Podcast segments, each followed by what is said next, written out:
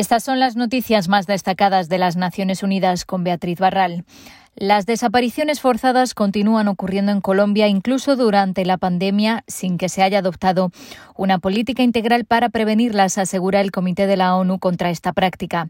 En su informe sobre el país, el comité asegura que no se han producido avances significativos en la investigación a cargo de la Fiscalía y la Jurisdicción Especial para la Paz y que hay escasos resultados en la búsqueda de desaparecidos que la Fiscalía cifra en 84.330 adultos y 9.960 64 niños. El comité insta al Estado a investigar todos los casos y pide medidas para asegurar que los presuntos autores, incluidos militares y funcionarios del Estado, sean juzgados y sancionados adecuadamente y que las víctimas tengan acceso a una reparación integral.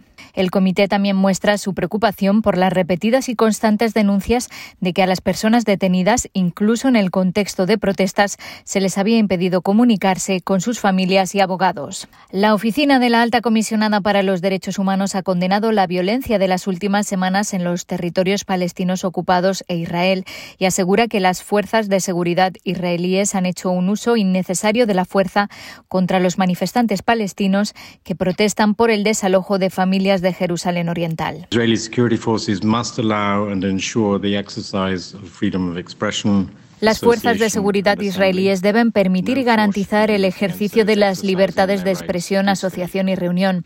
Ninguna fuerza debe ser utilizada contra aquellos que ejercen estos derechos pacíficamente. Cuando el uso de la fuerza es necesario, debe hacerse respetando plenamente las normas internacionales de derechos humanos que prohíben el uso innecesario y desproporcionado de la fuerza. Este no ha sido el caso en los últimos días, decía el portavoz Rupert Colville. Según la Media Luna Roja, 9 915 palestinos han resultado heridos en Jerusalén Oriental y 200 en Cisjordania. Grupos armados palestinos han lanzado unos 250 misiles hacia Israel en las últimas 24 horas, hiriendo a 17 civiles. Uh, el uso indiscriminado de armas, como los misiles disparados hacia Israel, está terminantemente prohibido por el derecho internacional humanitario y debe cesar inmediatamente, añadió Colville. En respuesta a los misiles, Israel ha bombardeado Gaza, matando a 24 palestinos, entre ellos nueve niños, e hiriendo a 103 más, según las cifras del Ministerio de Salud de Gaza. Cualquier ataque, incluidos los bombardeos aéreos, deben estar dirigidos exclusivamente a objetivos militares, recordó Colville, que dijo que se deben tomar todas las precauciones posibles para evitar matar o herir a civiles y dañar objetivos civiles. En Myanmar, cuando se cumplen 100 días del golpe de Estado, las autoridades militares no dan señales de que vayan a ceder en su brutal represión contra los opositores, denuncia la Oficina de Derechos Humanos.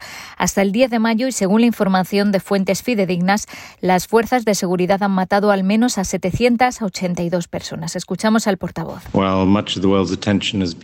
Aunque gran parte de la atención del mundo se ha centrado en el número de manifestantes pacíficos y de transeúntes asesinados por las fuerzas de seguridad, las autoridades siguen cometiendo otras graves violaciones de los derechos humanos contra el pueblo de Myanmar. Más de 3.470 personas se encuentran detenidas y sigue habiendo redadas diarias en casas y oficinas. El paradero de cientos de esas personas se desconoce, lo que puede equivaler a desapariciones forzadas. Y hablamos de salud porque subir los impuestos sobre las bebidas azucaradas podría reducir en gran medida el consumo, según un informe publicado por la Organización Panamericana de la Salud.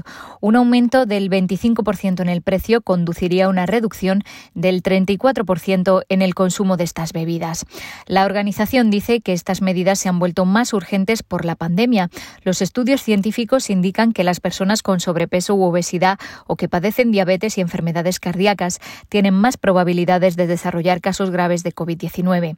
En las Américas, el 64% de los hombres y el 61% de las mujeres tienen sobrepeso u obesidad, las tasas más altas del mundo.